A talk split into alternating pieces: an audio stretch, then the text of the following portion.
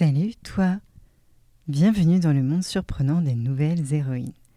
Je vais te raconter l'histoire de Stéphanie, celle qui rêvait d'être invisible. Bonne écoute Il était une fois une petite fille prénommée Stéphanie qui grandit avec un secret de famille. Un lourd secret. Chut. Lourd, très lourd et pas drôle. Dans sa famille, toutes les femmes, sa maman, sa tante, étaient atteintes par une maladie qui ne s'attrapait qu'à la naissance et ne se soignait pas. Une maladie qui rendait les mouvements de plus en plus pénibles et inconfortables au fur et à mesure que ces femmes grandissaient. Un peu comme si en prenant de l'âge, des pics venaient leur transpercer les os pour les clouer au lit ou dans un fauteuil. Stéphanie grandissait comme si de rien n'était semblable à toutes les petites filles. Personne ne lui avait dit que cette maladie la rongeait.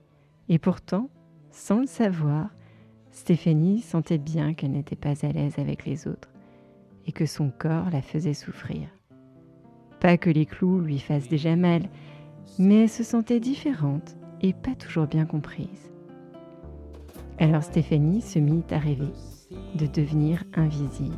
De devenir invisible de ne pas faire trop de bruit, et pas que pour aller faire pipi la nuit, de ne pas trop parler pour qu'on ne l'entende pas, de ne pas trop se distinguer de peur d'être montré, de ne pas trop ronfler de peur qu'on l'entende respirer, de ne pas s'habiller trop tacheté ou barioli pour ne pas être repéré ou abordé. Elle voulait bien vivre avec les autres mais ne souhaitait pas qu'on s'intéresse à elle. Stéphanie était si discrète qu'à l'école, toute de noir vêtue avec son grand chapeau et sa longue robe, elle rasait les murs gris et pas que de souris de la cour de récréation, espérant ne croiser le regard de personne. À la fin de ses journées d'école, aussitôt rentrée à la maison, elle se réfugiait dans sa bulle et se plongeait avec passion dans les nuits. Un peu plus grande que petite, Stéphanie multiplia les activités artistiques. La danse, le dessin, le saxophone et claquettes.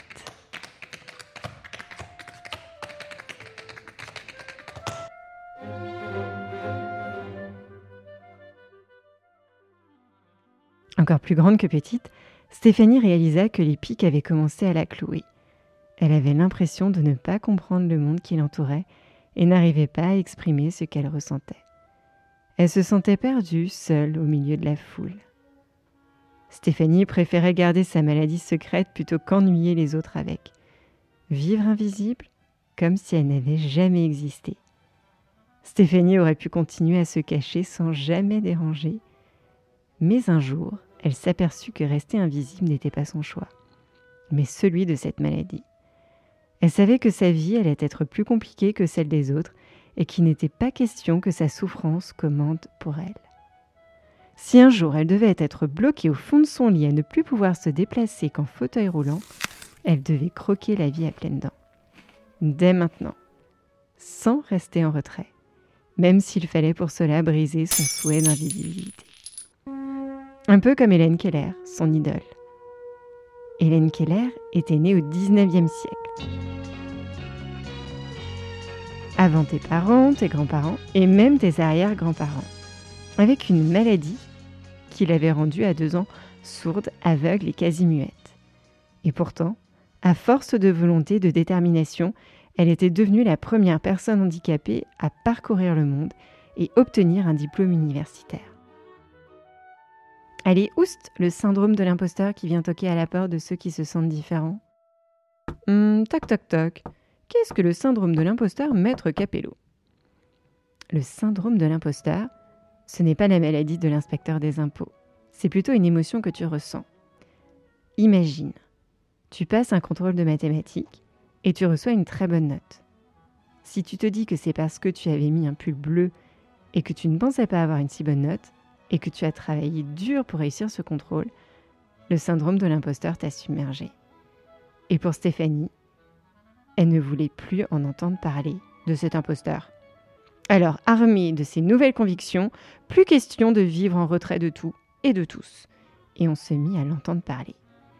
Stéphanie se passionna très vite pour les lectures du courrier de l'UNESCO, du monde diplomatique, des journaux de grands, de très très grands, pour voir le monde sous mille et une facettes d'une boule disco.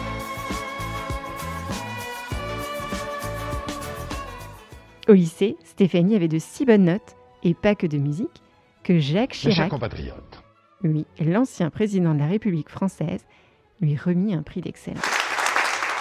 Son baccalauréat en poche, Stéphanie se lança semaine et week-end, jour et nuit, heure et minute dans les grandes études.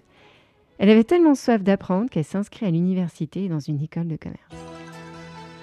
Et comme son quotidien commençait à être semé d'embûches, et pas que de Noël, elle voyait bien qu'il fallait qu'elle mène sa vie comme une vraie stratège. Pour Stéphanie, il y avait toujours un plan B, même au plan B, jusqu'au plan bébé. Et c'est comme ça qu'elle accepta de vivre avec son secret jusqu'à devenir maman. Quand Stéphanie s'écroulait, elle se relevait encore plus forte. Quand les diagnostics des médecins lui proposaient des scénarios alambiqués, elle se dépêchait de trouver une solution. Aujourd'hui, Stéphanie est maman de trois enfants, chef d'entreprise et est à l'origine de la création d'une application sur ton mobile pour aider les personnes en situation de handicap lors de leur déplacement. Après avoir fait le tour du monde, elle a posé ses valises et sa famille en Corse, près de la mer, du sable et du soleil. Toujours avec cette volonté de vivre les choses pleinement, comme son héroïne Hélène Keller. Stéphanie porte avec conviction et engagement la voix de ceux qui souffrent en silence, partout, tout le temps, tant qu'elle peut le faire. Voilà, c'était l'histoire de Stéphanie, ou plutôt le début de la grande histoire de sa vie. J'espère que ça t'a plu. Psst. Si tu fermes les yeux et te concentres très très fort, je vais te dire ce que Stéphanie m'a confié pour toi. N'aie pas peur, confiance. Si tu te sens différent, ne t'inquiète pas, ça va bien se passer. Tu auras beau te cacher derrière tes grands vêtements noirs, il y a une place pour toi et tu vas tout déchirer. Et si demain, dans la cour de récréation, tu vois une de tes camarades ou un de tes camarades le long d'un mur, sous un chapeau noir, va vers lui, demande-lui comment il s'appelle et dis-lui bonjour.